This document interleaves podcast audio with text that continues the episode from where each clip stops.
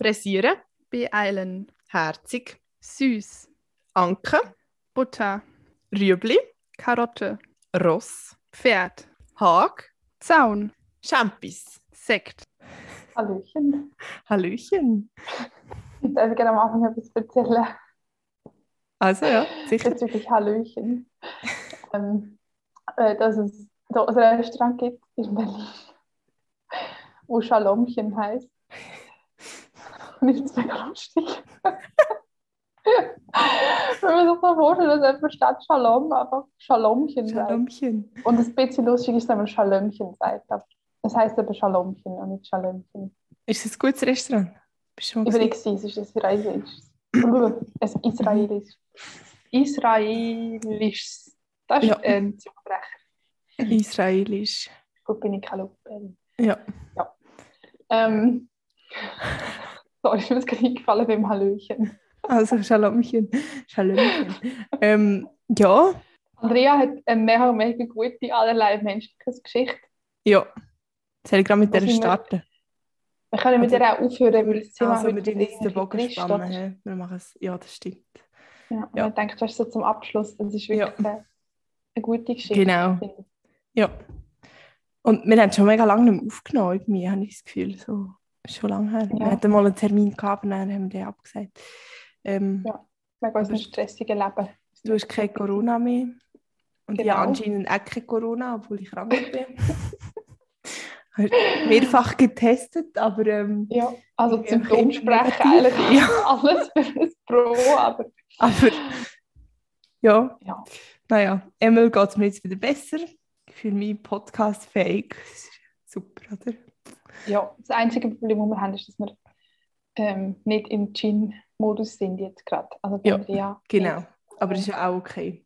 Wegen krank Finde- und ähm, ich bin auch nicht so ein Gin-Laune, ich, muss ich sagen. Ja. Du, und weißt ich finde, das muss man sowieso ein bisschen mehr einfach machen. Oder so ein bisschen mehr.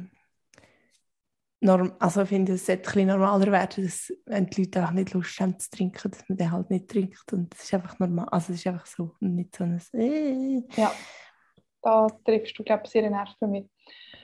Und ich muss dafür sagen, ich habe einen richtig geilen neuen Gin gekauft hier in Berlin, Ja. einen Berliner Gin. Und wenn Andrea dann kommt, weil sie kommt schon bald, Dann wird mir das reserviert, ja. bald Dann holen wir es dann nachher. dann äh, gibt es vielleicht dann Ja. nicht nur einen. Wir können ja dann immer noch eine Auswertung machen in der nächsten Folge. Und dann noch einen Ja. trinken zusätzlich. Ein Rückblick, ja, Ja, genau. genau. genau.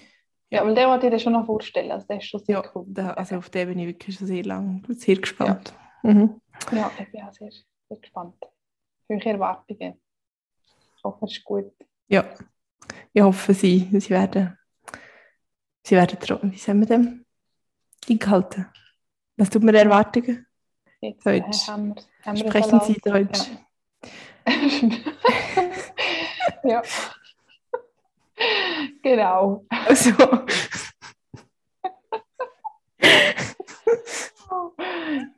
Ja, heute, ähm, ah, das kann ich jetzt nicht erzählen, aber ja, das ist blöd. Ich kann es nicht erzählen, weil es um einen Namen geht von einer Patientin. Aber ich habe jedenfalls heute eine Patientin gehabt, die auf Deutsch einen Namen hat und auf Schweizerdeutsch ist es etwas ganz anderes. Und aha. das ist mega lustig.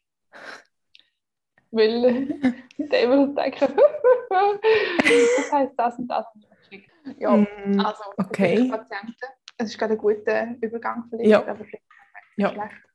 Also das heutige Thema ist nämlich ein bisschen trist. Was Mhm. Ich habe da noch so ein Limette-Zitronenschorle gefunden. In dem Kühlschrank. Ja, ich habe noch ein Eiswürfel drin, da weißt du, für, findet. für ein Dings, ähm, für den Hals. Ja, ja Mhm. das, also kalt ist natürlich wirklich super. Also da ist äh, grandios.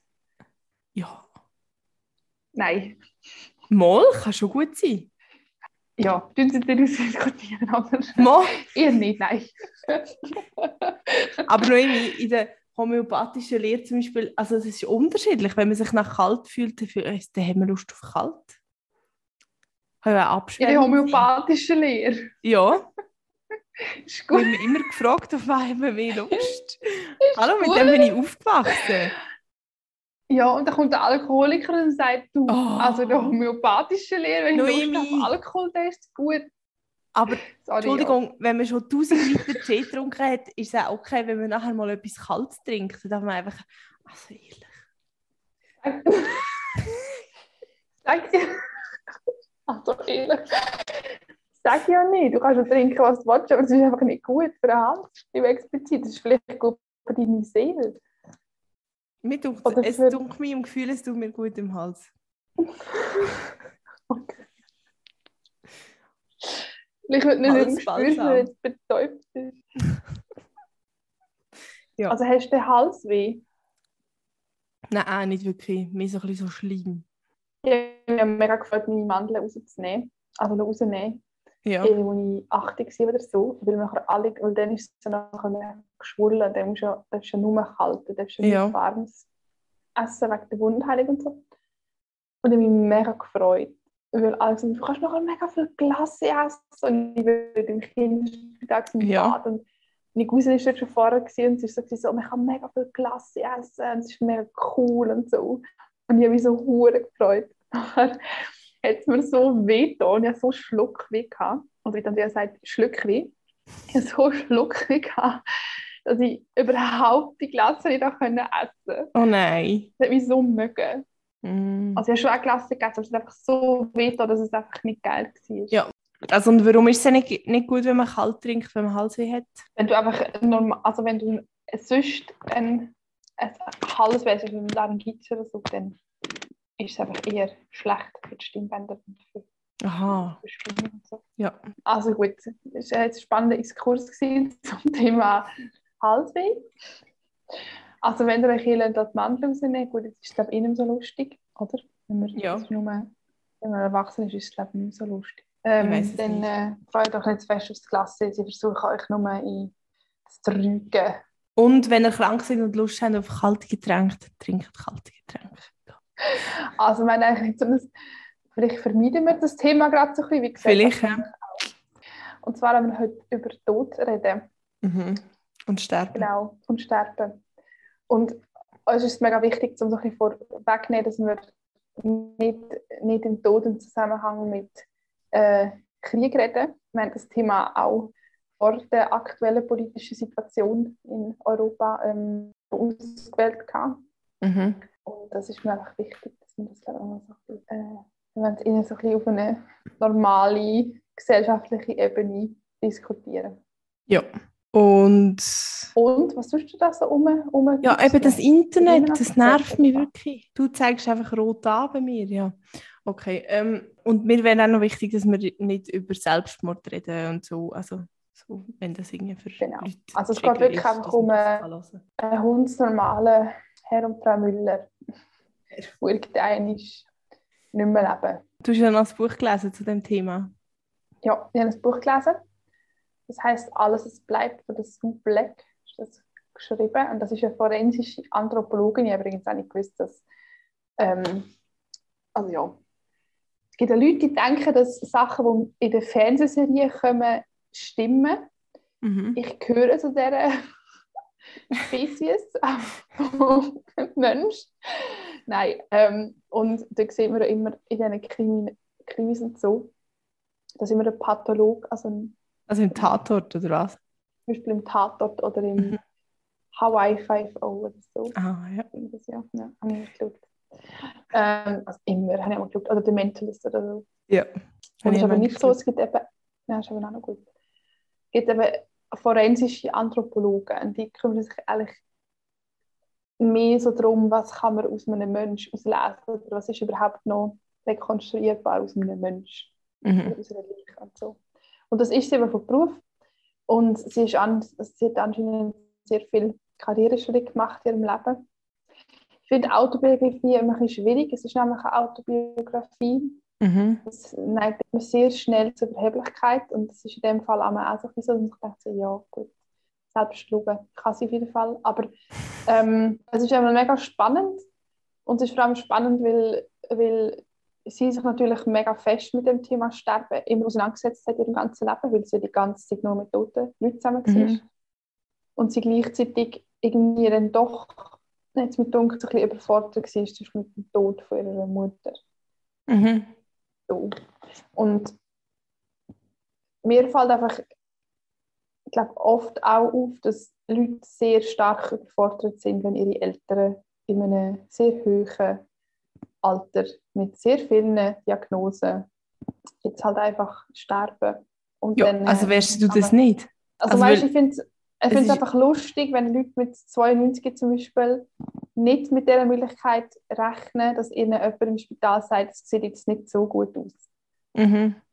Weil, was erwartet man denn? Also weißt oder Ja, ja, das stimmt. Aber ich glaube, eben, es ist ja so ein bisschen das Ding, so einerseits ist es ja theoretisch schon immer möglich und gleich leben wir ja nicht nach dem. Also wir tun ja irgendwie, ja, wir, wir leben sehr fest so la, also nicht so mit dem Bewusstsein, dass das immer wie um ist, der Tod. Und sind ja, also darum habe ich das Gefühl, auch all die Todesfälle, die es dann gibt, von Menschen, die wo unerwartet sterben, das trifft immer alle wahnsinnig hart. Also es ist auch wahnsinnig hart, aber ich glaube, es hat auch etwas damit zu tun, dass es einem halt wieder mal so ein bisschen vor Augen führt, dass das irgendwie das Leben endlich ist und dass das wie uns allen kann passieren und zwar nicht nur mit 95 im Spital oder irgendwie daheim, dass man einschläft, sondern einfach ein ganz anders.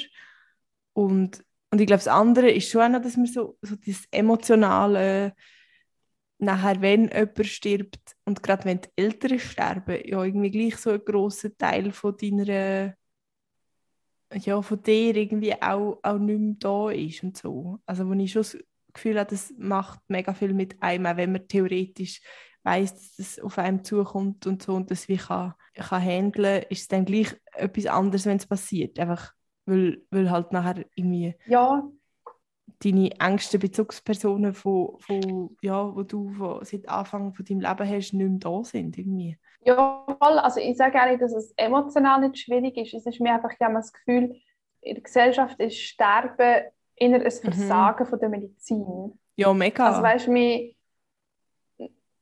wir wollten immer noch mit 96 reanimiert werden und man sich einfach Mhm. denkt, also die Wahrscheinlichkeit, dass dort etwa alle Rippli brechen dabei ist äh, gleich null und dass die Reanimation erfolgreich ist, ist auch sehr, sehr, also weißt du, so, mhm. die Leute wollen immer, immer weitermachen und immer weitermachen und es wird akzeptiert, dass irgendein wie fertig ist, weil dann ist es wie ein Versagen. Und Ja, sicher, das ja.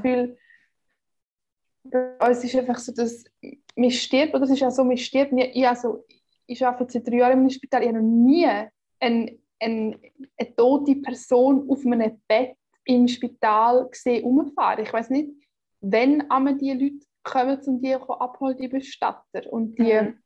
Räume, die sie nachher angebracht werden, sind immer unten irgendwie im Keller minus zwei Geschoss, äh, hinten rechts, links und dann nochmal links und dort sind sie dann irgendwie, also weißt du, das ist so ein, man schafft die Leute dann nachher gleich weg und Mhm. nachher ist es wie vorbei und, und du beerdigst nachher ist es auch wie vorbei. Und in Mhm. anderen Kulturen ist es viel mehr so ein, also schon nur zum Beispiel in Holland ist es so, dass du die Leute nachher die Heime aufbauen, drei Tage und alle kommen zu Besuch und alle Mhm. hocken nebenan und essen und reden und brüllen Mhm. und trauern und alles. Also weißt du, das ist so ein, mir tut es wie so, als wenn man es einfach nicht akzeptiert und nicht, nicht, im, Voll. nicht im Sinn hat oder nicht, dann, ist es, dann passiert es einfach nicht.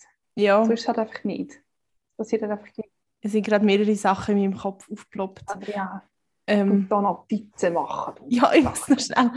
Wir, aber ähm, ich glaube so, dass, also eben, dass wir Macht halt mir in der Arena immer sehr Eindruck. Noemi, es kommt mir Es so macht mir viel wirklich Sinn. Es ist wie der Knackenbull, Ja, Entschuldigung, nachher- Red. 100 Millionen Verbindungen hat, so ich mich gerade auch. Also vielleicht nicht so zu Ja, Verschwörungstheorien, also, sondern einfach zum Tod.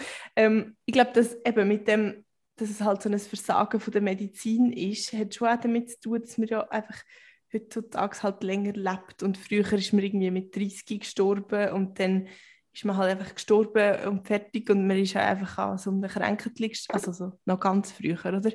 Hat einfach, also man hat halt auch nicht so viel hat nicht viel gebraucht. Es war nachher auch normal, gewesen, dass eben das Leben nicht so lange geht. Und heutzutage ist es irgendwie so, man nimmt wie alles in Kauf, wo man kann, damit, eben das, damit das Le Leben verlängert wird und so. Und ich habe vor kurzem ein Buch gelesen, ich weiß nicht, wie es heisst, gerade irgendwie, was ähm, ist glaube ein Psychiater und seine Frau, die das zusammengeschrieben haben, ähm, ein amerikanisches Bärli, wo sie gestorben ist, irgendwie ach, Krebs oder etwas. Und nachher irgendwann auch gesagt hat, so, hey, jetzt längt es mir, jetzt habe ich so gelitten unter dieser Chemo und so, ich mache das jetzt nicht mehr und ich, ich bereite mich jetzt darauf vor, dass ich werde sterben, weil das wird ich irgendwann und jetzt tue ich das nicht noch künstlich rauszögern, damit dass ich noch mal eine Chemo mache und mir vielleicht noch ein bisschen länger ich am Leben bin, aber eigentlich geht es mir nicht gut. Und ich habe das wie das erste Mal, glaube so, so quasi gelesen oder gehört, dass jemand das so klar sagt. Und ich finde, das ist auch mega plausibel, aber so Sachen hörst du einfach nie. Dass jemand sagt so, hey, das, die Behandlung ist so schmerzhaft und die bringt so viel mit sich, wo, wo mir jetzt das gar nicht so, also wo zwar mein Leben verlängert, aber es meine Lebensqualität nicht wirklich besser macht. Und ich glaube, das ist schon so ein bisschen so der allgemeine, so wie es läuft irgendwie, dass man halt eher so, ja, probiert, möglichst lang zu leben, als möglichst schmerzfrei zu leben. Schon auch noch für, für die Angehörigen, die um sind. Aber schmerzfrei ist nicht das Gleiche wie behandeln. Also weißt, es ist ja immer so, dass immer wenn etwas nicht gut ist, dann wird gehandelt. Und Handeln ist immer das Ding von, wir machen weiter. Wir müssen das Leben retten. Aber Leben retten heisst in dem Sinn, also ich rede jetzt nicht von einer 30-Jährigen, die animiert wird oder irgendwie, keine Ahnung, wo weiß nicht, der Tumor hat oder so, man operiert, sondern es geht immer nur darum, möglichst noch viele Tage anzuhängen an ja, Leben. Ja, das meine ich. Ja. Also noch möglichst viele Tage rauszuholen und gar nicht darum, dass die Tage vielleicht möglichst viel Leben drin haben. Mhm. Mhm, voll. Eben das Ding, wie du noch Lebensqualität so hast. Mhm. Mhm. Und ja. Aber weißt du, es ist irgendwie logisch, also es ist, ich finde es logisch aufgrund von wie unsere Gesellschaft mit Tod umgeht, dass man, dass man nicht mhm. darüber redet und dass man nachher plötzlich überrascht ist und nachher gar nicht, also ich meine, wie viele Leute wissen nicht, ob ihre Angehörigen zum Beispiel ein Organ spenden wollen oder nicht. Ich denke so, ist echt nicht so schwierig, aber wenn man es halt mhm. anspricht, dann denkt man automatisch daran, dass die andere Person stirbt und dann ist dann plötzlich irgendwie, macht man es einfach nicht mehr, weil irgendwie alle denken, ja, lieber nicht darüber reden und irgendwie mhm. denke ich mir, ist es aber gleich eine Haltung von wegen, ja, es passiert mir ja nicht. Mhm. Und es ist ja immer so noch schwierig, weil es halt wie so eine, eigentlich dein eigener Prozess ist und gleich ja sehr fest deine Angehörigen dort eingebunden sind. Also jetzt gerade, wenn man davon ausgeht, irgendwie jemand, der alt ist oder jemand, der sehr krank ist schon lange oder so. Also weißt, man kann sich ja nachher nicht einfach, es ist ja dann wie so ein bisschen selbst, also so ein bisschen egoistisch quasi, wenn man einfach sagt, hey, ich mag nicht mehr und ich habe jetzt keine Lust mehr auf das, dann sind wie alle anderen rundum, finden so ein bisschen, hey, aber wir wären wie froh, wenn du noch ein bisschen länger würdest bleiben und noch ein bisschen länger da wärst. Also weißt du, was ich meine? Ich habe das Gefühl, es ist immer so eine, die Prozesse laufen immer so irgendwie so nebeneinander ab und es ist noch schwierig, das so miteinander zu vereinbaren, weil es wie unterschiedliche Sachen heißt für die beteiligten Leute, weil jemand vielleicht irgendwie einfacher kann sagen, ja, ich lasse jetzt das Leben los, als dass die Angehörigen können sagen, ja, aber wir lassen jetzt dich los. Und das, das finde ich auch recht schwierig, so bei diesen Prozessen irgendwie. Dort so die Richtung, also, oder eben so also ein bisschen selbstlos von sich selber Selbstschluss von sich selber, abgelöst von sich selber, wie zu entscheiden und zu sagen, hey, das ist jetzt das, was die Person am liebsten will und ich respektiere das einfach. Ja, aber denkst du, das hängt damit zusammen, also nicht ja, aber denkst du auch, das hängt damit zusammen, dass wir in, unserer, in unserem Kulturkreis halt schon immer weniger daran glauben, dass nach dem Tod etwas kommt. Mhm. Weißt du, ich denke zum Beispiel an Mexikaner doch das mit dem Dias de las Muertas. Muertas. Mhm. Muertes. Muertas, glaube ich. Ja. Kann bitte helfen? Dia de las Muertas. Ähm, ja. ja, ich habe alles beides. gesagt, ihr könnt euch jetzt aussuchen. Ja. Ähm, und weißt du, wo man zum Beispiel das mega so über mega fest denkt oder die Verstorbenen mega denkt und irgendwie so das Gefühl hat, mhm. ich komme vielleicht dann auch wieder irgendwie oder in anderen Kulturen, wo man daran denkt, dass man zum Beispiel wiedergeboren wird oder so. Mhm. Und bei uns gibt es das eigentlich auch, also dass man geht nachher in den Himmel und im Himmel ist es besser und im Idealfall sieht man sich dann nachher dort wieder und so. Und dann ist es Mhm. nicht ein endgültiger Abschied. Aber wenn du das halt, je mehr du das halt nicht mehr glaubst als Gesellschaft, desto mehr ist es halt ein endgültiger Abschied. Mhm. Ja, voll, das stimmt. Und ich glaube, also das, was du vorher gesagt hast, eben, dass äh, der Trauerprozess nicht mehr so, ja, nicht mehr so, wie sagt man dem, zelebriert wird oder so. äh, Oder dass man das nicht mehr, eben in unserer Kultur, dass das gar nicht so gesehen ist oder dass man das gar nicht, nicht irgendwie so fixe ähm, Ritual hat.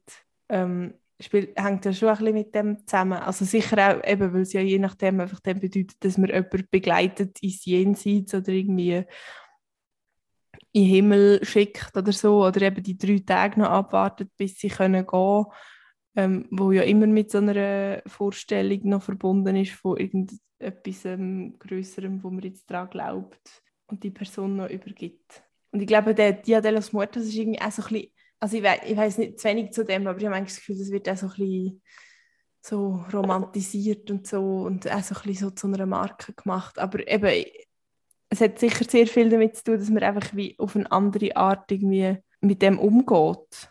Und ich, ich glaube, das stimmt schon, was du sagst, eben, dass wenn man, wenn man nicht daran glaubt, dass es irgendwie noch so ein Jenseits gibt oder eine Wiedergeburt oder ein Himmel oder weiß auch nicht was, ist es halt schwieriger.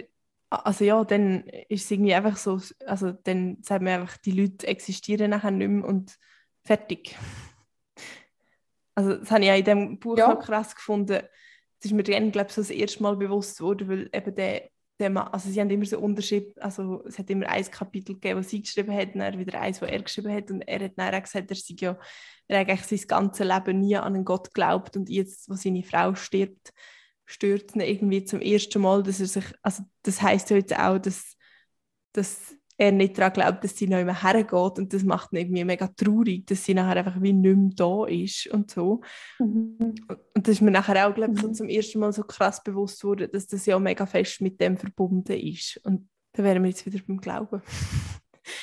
Aber ja, das heisst ja schon noch viel irgendwie. Ja, also, ja. Also heute, ich mache jetzt gerade so eine, ähm, eine Weiterbildung Mhm. mit zum Thema so palliative Betreuung oder Versorgung. Nennt man Mhm. heutzutage immer überall. Mhm. Palliative Care. Ja. Und das ist so ein mega ein Konzept, das eigentlich erst so ein bisschen entstanden ist, eigentlich im 20. Jahrhundert und in Ländern unterschiedlich schnell entwickelt war. In Deutschland jetzt sehr spät entwickelt, aber ich glaube allgemein auch. Und weil, weil ich schon das Gefühl habe, dass, dass ich kann es ganz genau erklären, aber weißt du, dass man auch irgendwie sich nicht so überlegt, wie es dann äh, zu Ende geht. Mhm. Also, wie meinst du, wie? Also weil man sich nachher immer überlegt oder sich vorstellt, ja, man schläft einfach ein. Ja, voll. Oder man hat einfach einen Herzinfarkt und ist nach einer Minute tot. Oder, so. Mhm. Oder keine Ahnung, man stürzt halt mit dem Flugzeug. Das ist Mhm. nicht, also ja, ist nicht so ein langer Leidensweg. Aber also ich wollte jetzt nicht verharmlosen, mit dem Flugzeug abstürzen. Ich habe es gemeint vom Leidensweg. Jedenfalls, Ja. ähm, ich glaube, viele. Gott, ich auch wieder über da. Aber ähm, ich glaube einfach, es ist, viele überlegen sich gar nicht so, wie es könnte zu Ende gehen und überlegen Mhm. sich nachher gar nicht so, was sie wollen, wie das Ende geht. Und das irgendwie also es ist wie so ein Leben und Tod. Ja, Und so wie der Prozess Sterben, der wird recht krass ausgeklammert. mhm. das stimmt. Und ich glaube, es haben viele Leute auch, das habe ich spannend gefunden, oder in der Schweiz ist es so mit der Sterbehilfe nochmal ähm, ein bisschen lockerer und so, aber sie haben auch immer thematisiert, ähm, dass, das Negative an der Sterbehilfe ist, dass, äh, dass Leute, die alt sind, sich dazu genötigt fühlen, indirekt durch die Gesellschaft, weil sie denken, sie wollen niemandem zur Last fallen, niemandem auf die Mhm. Tasche liegen. Mhm. Und dass man wie so den Sterbeprozess dann eben, also weißt du, das, was du erzählt hast von dem Buch, wo die beiden geschrieben haben, das ist ja ein mega krasser, gelebter Sterbeprozess, Mhm. aber ein mega bewusster. Mhm. Und ich glaube, das haben viele Leute nicht so. Mhm. Und eben dort spielt ja, glaube ich, schon auch die Roman romantische Vorstellung so von, ich schlafe dann einfach in meinem Bett ein und ich sterbe so drin. Also Ja. eben, dass man sich wie auch nie überlegt, so hey, vielleicht bin ich mega krank und eigentlich möchte ich doch- gar nicht im Krankenhaus sterben, aber wie, also kann ich denn überhaupt daheim sein oder wa- was bedeutet das alles und äh, was gehe ich vielleicht auch für Kompromiss ein und so und, und was muss man vielleicht auch vorher noch regeln oder so oder noch abmachen, eben über was muss man noch reden, wenn es wie noch so die Zeit gibt, wo man jemanden noch begleitet im Sterben und so. Ja, mega. Und ich glaube, es gibt eben schon Leute, die sich mega stark können mit dem auseinandersetzen Mhm. Mega selbstreflektiert sind. Ich glaube, das sind, kann man vorstellen, sehr oft Krebspatienten zum Beispiel. Mhm. Weil sie mich mühen. Ja, ich denke immer, also das ist ja an so, das Zeug- also so das Ding mit diesen Diagnosen oder so mit diesen Krankheiten, wo, wo irgendwie können tödlich enden können, dass du ja irgendwie ab dem Moment schon mega Gedanken machst dazu, wie, wie hast du gelebt oder was heißt jetzt das, wenn du würdest sterben und so, dass das ja je nachdem bei diesen Leuten schon noch viel auslöst. Ja, und es ist meistens halt einfach ein relativ langwieriger Prozess. Mhm. Vorteil oder Nachteil sein. Mhm. Aber also ich finde es auch irgendwie krass, weil ich, meine, ich glaube, es ist auch nicht so mega häufig, dass Leute zum Beispiel auf einen Friedhof gehen. Ich habe das Gefühl, früher ist man viel häufiger auf einen Friedhof Mhm. gegangen. Und zum Beispiel in meiner Familie, einer Familienseite, ist es auch so, dass man irgendwie sie schon immer relativ viel auf einem Friedhof war. Mhm. Und für mich das relativ früh mega bewusst war. Also so ein bisschen, weißt so ein bisschen wie Memento Mori oder so. Aber nachher denke ich, so gleichzeitig geht man auch gleich mega selten. Oder die Leute gehen relativ selten auf einen Friedhof. Ja. Ja, ich, Und früher also- fand ich ja meistens mega, mega schön, also eigentlich ja, eigentlich Ja, mega sehr. prominente Plätze und in der Stadt und sie sind mega schön und mega gross und so. Und das zeigt ja eigentlich auch, was es früher auch für eine Stellung hat. Gut, früher war die Stadt nicht so groß, da ist der Friedhof wahrscheinlich trotzdem eher am Rand, nicht so stark drin, aber Ja, mega. Also ich bin ja ein grosser Fan vom Friedhof da. Ähm, ich bin ja dort noch oft hin, ja, weil es gerade wie neben unserer alten Wohnung war und ein mega schöner Park auch war und so. Und ich finde, das ist eigentlich ein mega schön. Sie haben, glaube ich, dann irgendwie auch mal so ein Projekt gehabt, wo sie noch so Schöfli hatten auf dem Friedhof. Schon, auch, glaube ich, so mit dem Gedanken, dass das mehr so eine Begegnungsort oder eben auch ein Erholungsort oder so kann sein, also obwohl es quasi ein Friedhof ist, dass man gleich dort her kann gehen und dass es wie so ein Park ist, wo es auch noch Tierchen hat und so. Und nicht jetzt nur etwas, wo du, ähm, ja, deine verstorbenen Verwandten musst du besuchen oder so, wo mega schmerzhaft ist. Ich, ich glaube, ich finde das, also ich sehe das mega mit dem Friedhof, dass das wie noch Sinn macht, dass das wie, dass man ab und zu dort hergeht aber ich finde, ich glaube einfach schon immer mega komisch gefunden. Also ich weiß noch so, mein, mein Großvater auf dem Friedhof besuchen und mir schauen, so, ob Pflänzchen schön, also ob die gegossen sind und so, das habe ich immer ein bisschen absurd gefunden, weil ich so gedacht, er ist ja gleich nicht da. Also das ist so der Ort, wo man ihn begraben hat, aber es ist ja, ich kann ja sonst noch immer an ihn denken und es nützt mir jetzt nicht viel mehr, dass ich dort auf den Friedhof gehe. Aber ich sehe schon, dass das Ritual auch und eben das Bewusstsein von, von dort hergehen irgendwie auch etwas Gutes hat. Ja, aber es ist schon mehr die Totenehre, wenn du einen Friedhof hast, wo Blümchen auf dem, also auf dem Grab sind und alle pflegen und hegen. Das hat ja mit, etwas mit Ja, eben, aber ich glaube, es ist einfach heutzutage, dem- ich habe das Gefühl, es ist ja gleich meistens so, dass der, der Friedhofsgärtner macht und nicht die Angehörigen irgendwie einmal in der Woche noch kommen die Blümchen pflegen und so. Und das finde ich irgendwie so ein bisschen eine Alibi-Übung, weil dann ist so, also, keine Ahnung. Und ich glaube, ich für mich müsste jetzt nicht ein, ein, ein Grab haben auf einem Friedhof, wo nachher irgendwie altbot jemand kommt schauen, ob da jetzt die Blümchen wachsen oder so. Also das wäre mir im Fall recht schon. egal. dass ich das mal gesagt habe. Ist in gut. Nachwelt. Weil ich, das ist für mich schon etwas Wichtiges. So nachher weiß man, dass jemand einem denkt. Und dass es irgendwie so ein, dass es einfach nur da liegt. Sonst kann man mich einfach auch auf einer, Ahnung, auf einem Acker begraben. Also weißt du mehr, dass jemand an dich denkt, wenn es dort noch Blümchen hat und so, oder wie meinst du? Ich habe genau gewusst, dass die Frage Nein, sorry, ich, ich weiß, ich, ich- also das, ich habe es nicht so böse gemeint, aber Ich weiß schon. Ähm, es ist, glaube ich, jetzt können wir, wir müssen jetzt Bezug nehmen auf alte Podcasts. Also, wenn ihr den Podcast nicht gehört habt, dann würdet ihr jetzt alle noch was. Ja. Es ist für mich das Gleiche wie mit Heiraten. Es hat einfach eine andere Bedeutung, wenn auf deinem Grab Blümchen sind, wenn auf deinem Grab keine Blümchen sind. Mhm. Oder wenn auf Gräber Blümchen sind, weil es ist auch so ein Status von wir schauen zu unseren Toten. Sie haben einen anderen Stellenwert. Aber passt das in unser, in unser Leben? Ich finde schon, ja. Also ich finde, es muss reinpassen, weil, weil wir eben alle sterben und wir wollen ja alle etwas auch irgendwie hinterlassen. Mhm. Und ich finde, ich kann zum Beispiel überhaupt nicht umgehen mit Leuten, die sich irgendjemand lassen verstreuen oder so. Also ich, ich verstehe den Gedanken dahinter, aber es ist so ein, es ist einfach komisch für mich. Also ich habe mega Mühe damit. Wenn meine ist das Angehörigen sich viel weniger verstreuen. Als sich irgendwo begraben lassen. Weil Ja, aber eh, weil, weil, es- endgültiger ist, weil das Grab heißt einfach endgültig. Es steht irgendwann dein Name, es steht bis dann und dann hast du gelebt, dann ist finito l'amore gewesen. Und wenn du verstreut bist, dann äh, weiß niemand, es weiß niemand, dass es dich geht und es weiß niemand, dass du gestorben bist. Es ist, es ist wieder so das unendliche aber nur weil es den. Stein gibt, finde ich, bist, also hat es sie nicht mehr gegeben, als wenn es keinen Stein gibt, wo noch dein Name drauf steht. Weil nach einer gewissen Anzahl Jahre wird, wirst du eh wieder ausbuddelt, außer deine Angehörigen zahlen noch länger. So. Also es ist ja... Das finde ich irgendwie auch so... ko- Also nein, das finde ich auch eine komische nette Formulierung gewesen. Ausbuddeln. Ja. Ja, ich weiß, was du meinst.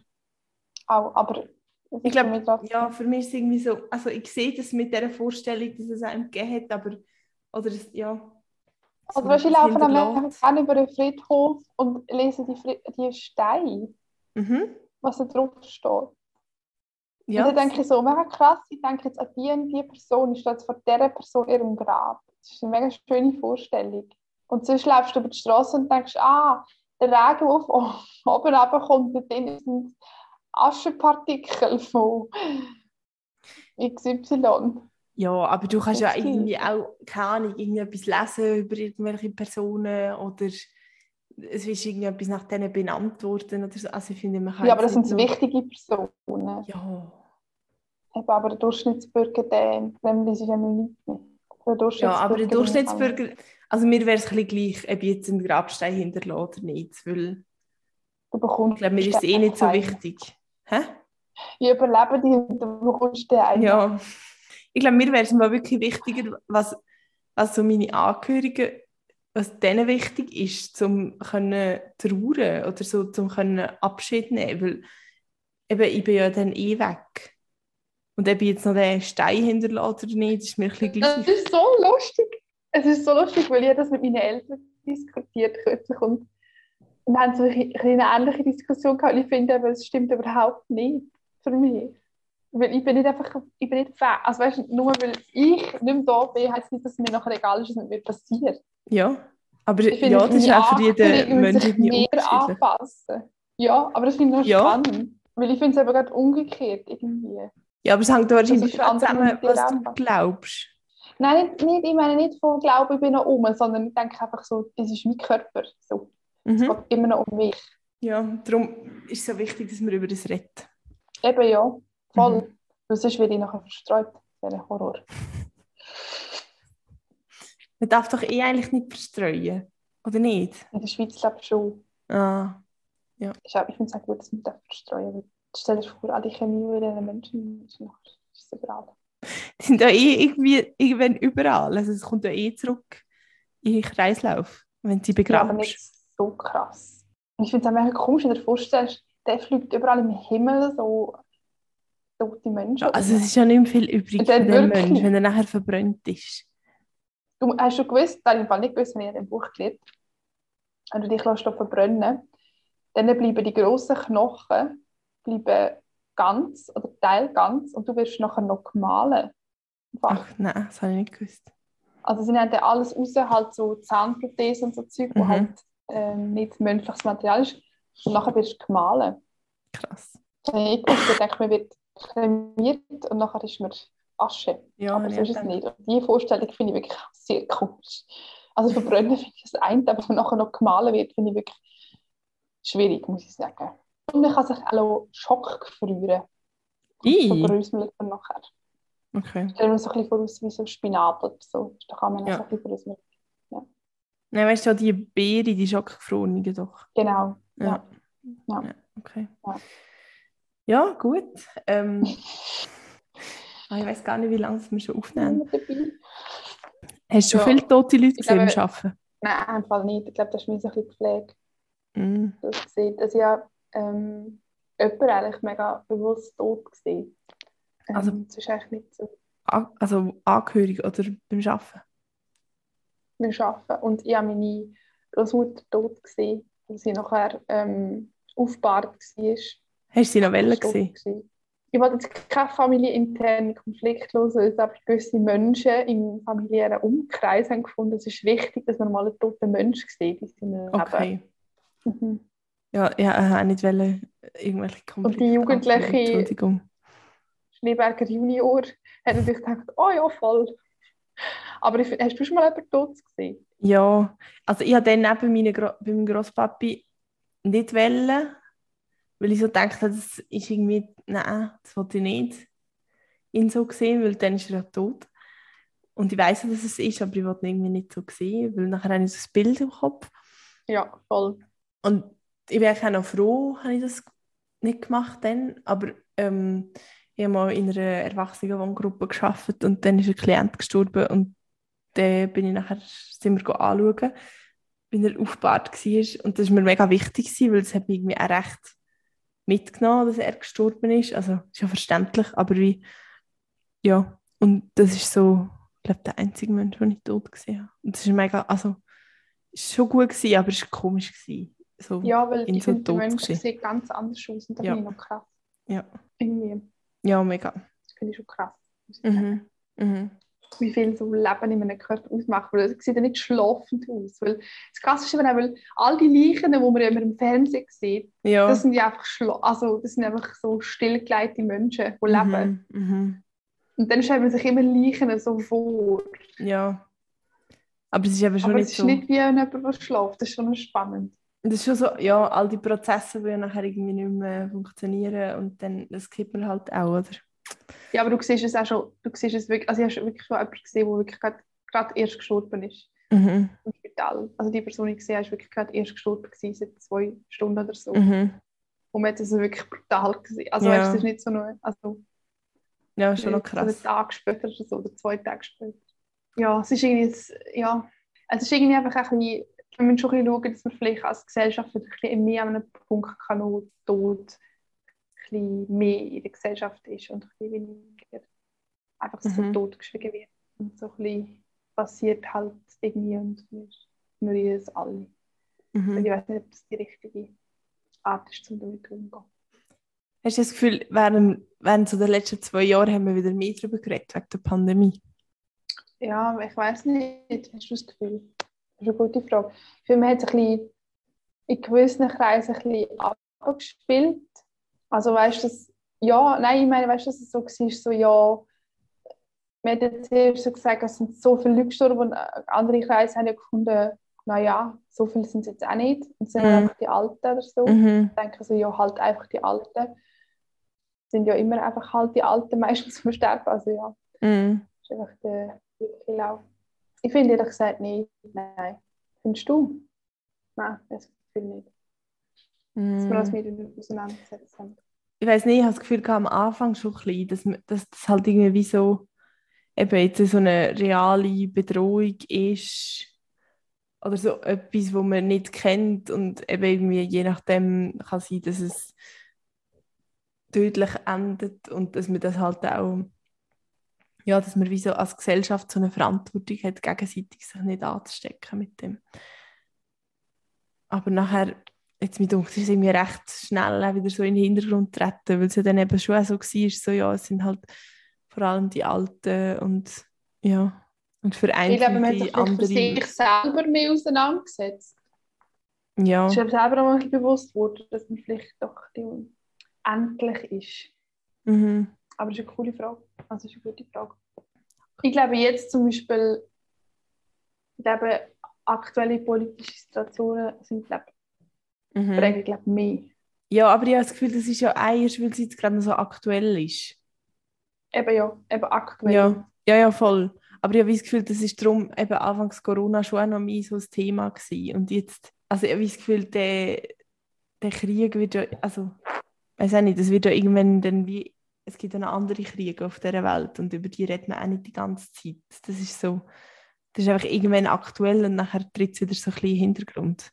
Vielleicht auch, weil man nicht gerne über die Themen redet und weil es eben einem wieder so ein bisschen mit dem auseinandersetzt und so. Ja, aber ich glaube schon, dass Leute viele Jahre nach einem Krieg schon recht mit dem Thema konfrontiert sind. Mhm. Also weißt du, zum Beispiel, wenn du jetzt mal einen Zweiten Weltkrieg vor oder so, das ist Mhm. nur eine mega Sache, so findest du die Person und kannst sie nachher begraben. Und Mhm. nachher ist es schon ein Recht, so ein, Ja, ja, mega. jedes Jahr bekommen die einen Kranz und äh, also einen Kranz oder Kränz und Ja, ähm, weißt du, so ja, voll. Es prägt glaube die Gesellschaft einfach mehr ein. Ja. Ja, ja, das stimmt, ja. Vielleicht, weil es auch die jungen Leute trifft. Ja, wahrscheinlich. jungen Leute trifft. Vielleicht, ich weiß es nicht. Ja, weil es ja irgendwie ein mega absurder Grund ist zum Sterben. Also, ja. Meiner Meinung Ja. nach. ja, oder einfach noch unnatürlicher als andere Ja, Sachen. voll. Ja, Ja. Also, ja komm, Andrea, erzähl uns allerlei Menschliches, was positiver ist. also, ich habe heute gesehen, wie ein Auto in einen Bus gefahren ist. Und zwar ist einfach der Bus auf der Hauptstraße gewesen, so alles richtig gemacht, hat Vortritt gehabt, ist einfach seinen gewohnten Weg gefahren. Und das Auto hat irgendwie auf die Hauptstraße abbiegen. Und ich weiß nicht, ob der Fahrer einfach nicht geschaut hat oder was, aber er ist wirklich voll reingefahren in, in den Bus rein. Und dann ist er so reingeputscht und dann schon wieder so ein bisschen rückwärts. Und ich bin mega verschrocken. Und der Autofahrer hat aber also ziemlich krass reagiert, finde ich, weil er einfach sofort rückwärts gefahren ist und sofort nachher sein Auto am Strassenrand parkiert hat und gerade ausgestiegen ist und der Bus hat dann halt auch angehalten und hat alle Leute rausgelassen und der Autofahrer ist nachher schon so mit dem Büchli, weiß nicht, was, hat- was hat es drin, so Fahrzeugscheine Ja, und ke- vielleicht hat es so Unfallpapier schon drin oder so, ist er schon so auf den Busfahrer zumarschiert gsi- gekommen und so ganz geistesanwesend irgendwie, also hat mich total beeindruckt, wie der, nachdem er so Sekunden gefühlt, nachdem er in den Bus reingefahren ist, schon gekommen ist, das Unfallprotokoll ausfüllen, weil ich glaube, ich wäre in dem Zustand irgendwie schreiend oder heulend am Steuer gehockt und wahrscheinlich noch irgendwo hergefahren, weil ich nicht gecheckt habe, dass ich zuerst muss das Auto parkieren oder so. Also, ja. Und wahrscheinlich mega Vorwürfe gemacht und so. Ja. Ich glaube einfach, ich habe die Polizei angerufen. ja. Ja. Ich habe Ja. auch noch etwas recht Gutes. Ich weiß gar nicht, ob ich das erzählt habe schon. Das ist jetzt gerade aufgefallen. Und zwar bin ich heimgefahren am Sonntag von ähm, in der Schweiz auf Berlin und dann ist ziemlich bald ist das Bärli eingestiegen mit einem Kinderwagen. Und dann sind sie als Viertisch neben mich gehockt und in dem Kinderwagen dann haben sie so vom Gestell gelöst, Gestell haben sie oben versorgt und das Kinderwagen-Ding, das ist so eine Krippe, also das so ein, so ein grosses Krippending. Das haben sie Mhm. nachher auf einen, auf einen Sitz gestellt. Und dort innen sind einfach drei grosse Feldhasen gewesen. Wirklich? Ja. Sicher nicht. Und die haben Petri bekommen und die haben Rüebli bekommen. Und zwischendurch hat sie mit denen ein bisschen gestreichelt und geredet und so. Und dann habe ich gedacht, okay. Und dann sind die wirklich sechs Stunden wieder im Zoo gewesen. Und in Wow. Berlin haben sie Ding wieder auseinandergefaltet, das Gestell, haben die Hasen wieder drauf gesetzt. Und nachher ist es etwa fünf Minuten gegangen, bis wir eingefahren sind. Und die haben wirklich einfach so nach links geschaut. Und neben mir sind einfach die drei Hasen gewesen, in dem Kinderwagen innen oder in dem Hasenwagen. Oder ich weiß nicht, das ist eben schon zu gewesen. Es ist mehr als ein Kinderwagen. Ja. Und dann haben sie noch so darüber diskutiert, wie sie jetzt heimkommen. Und irgendwie ist die eine Bahn gefahren. Und dann haben sie gesagt, komm, wir laufen heim. Oder bis, bis der, der Station.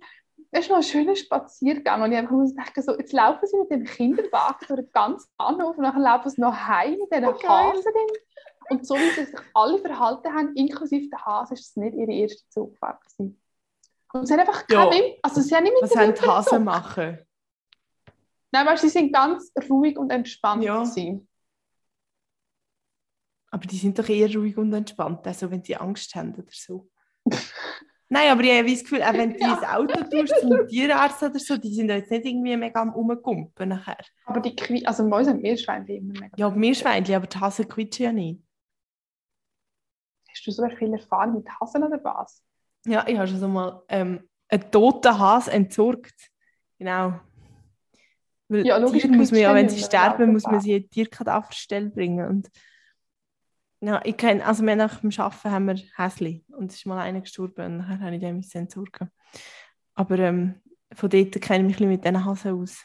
Aber die sind, die sind schon ruhig. Ja, wenn sie tot sind, sind sie natürlich Ja, schon auch im sonst, wir haben ja noch lebe lebendige. Aber weißt du, sie sind so, sie haben einfach so, ja, weiß auch nicht. Ich glaube Ja. nicht, dass sie das würden, ich dachte schon mit den Zug fahren, wenn die noch irgendwie voll würden durchtreiben. Dann sterben die doch irgendwie, die haben doch nicht so Ja, ja, das gutes stimmt, Herz. ja. Oder?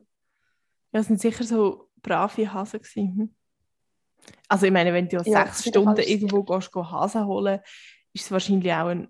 Ich glaube nicht, dass die die sind geholt. Ich glaube, die sind dann in die Ferien. Meinst du? Aha. Ich glaube, die sind dort in Süddeutschland in der Ferien gewesen. Weil sie sind Haben sie noch Koffer dabei gehabt? ist- Ja, und, sie sind, und Laptop und haben noch geschafft und es ist einfach zu, es ist wirklich zu entspannt gewesen das Ganze. Ja. Also, Ja. Weißt du, mit einer Selbstverständlichkeit, wirklich. Da glaube ich nicht, dass sie die abgeholt haben. Ja, okay. Okay. Gut. Ja, es ist, äh, ja. Andere haben Baby, andere haben Hase, ist doch auch gut. Wahnsinn, ja. Ja. Ja, Hast du ja froh, sie hat nicht Das Baby geschlagen, sechs Stunden lang. Heilig gesagt, schon gedacht, es kommt jetzt so eine. Geschichte. Nein, Eben. du hast keine Kuh. Ja. Nein, es hat mich nicht gestört. Es hat Nein, nein, sehr äh, ich sage ja nicht. Das habe ich dir nicht unterstellen Und zwischendurch hat sie eben ein Rüebli gegessen, die Frau, und dann dachte ich, das ist jetzt ein bisschen gemein. Ja, das stimmt. isst dann ein. Aha, Hasen haben nur Peterli bekommen. Nein, sie haben schon ein Rüebli bekommen. Okay. Und Ah, ja. Peperoni. Okay. Mhm. Gut. Ja. Haben wir noch andere Also. Rubriken, die wir jetzt nicht erwähnt haben? Nein, ich das längt für heute. Gut, das längt. Fertig. Nein, es längt einfach. Oder? Es jetzt. Nur. Also. Ja. Ja. Also, Ja. adios. Adios. Memento Auf den mori. Friedhof. Wie? Ja, okay. Bis bald, Jan. Ja. Bis bald, ja. Wie angerührt ist das Boulet aus dem Fenster gefallen und das aufgestellte Büsi ist durch das Rampenfeld hinterhergesprungen und dann die Stege heruntergefallen, direkt auf den Ping-Pong-Tisch. Ja, nein, Andrea, also so wird es gar nicht. Ist gut, bist du zu Bern geblieben. Tschüss zusammen. Ja, no, in dem Fall. Bis bald, Jan.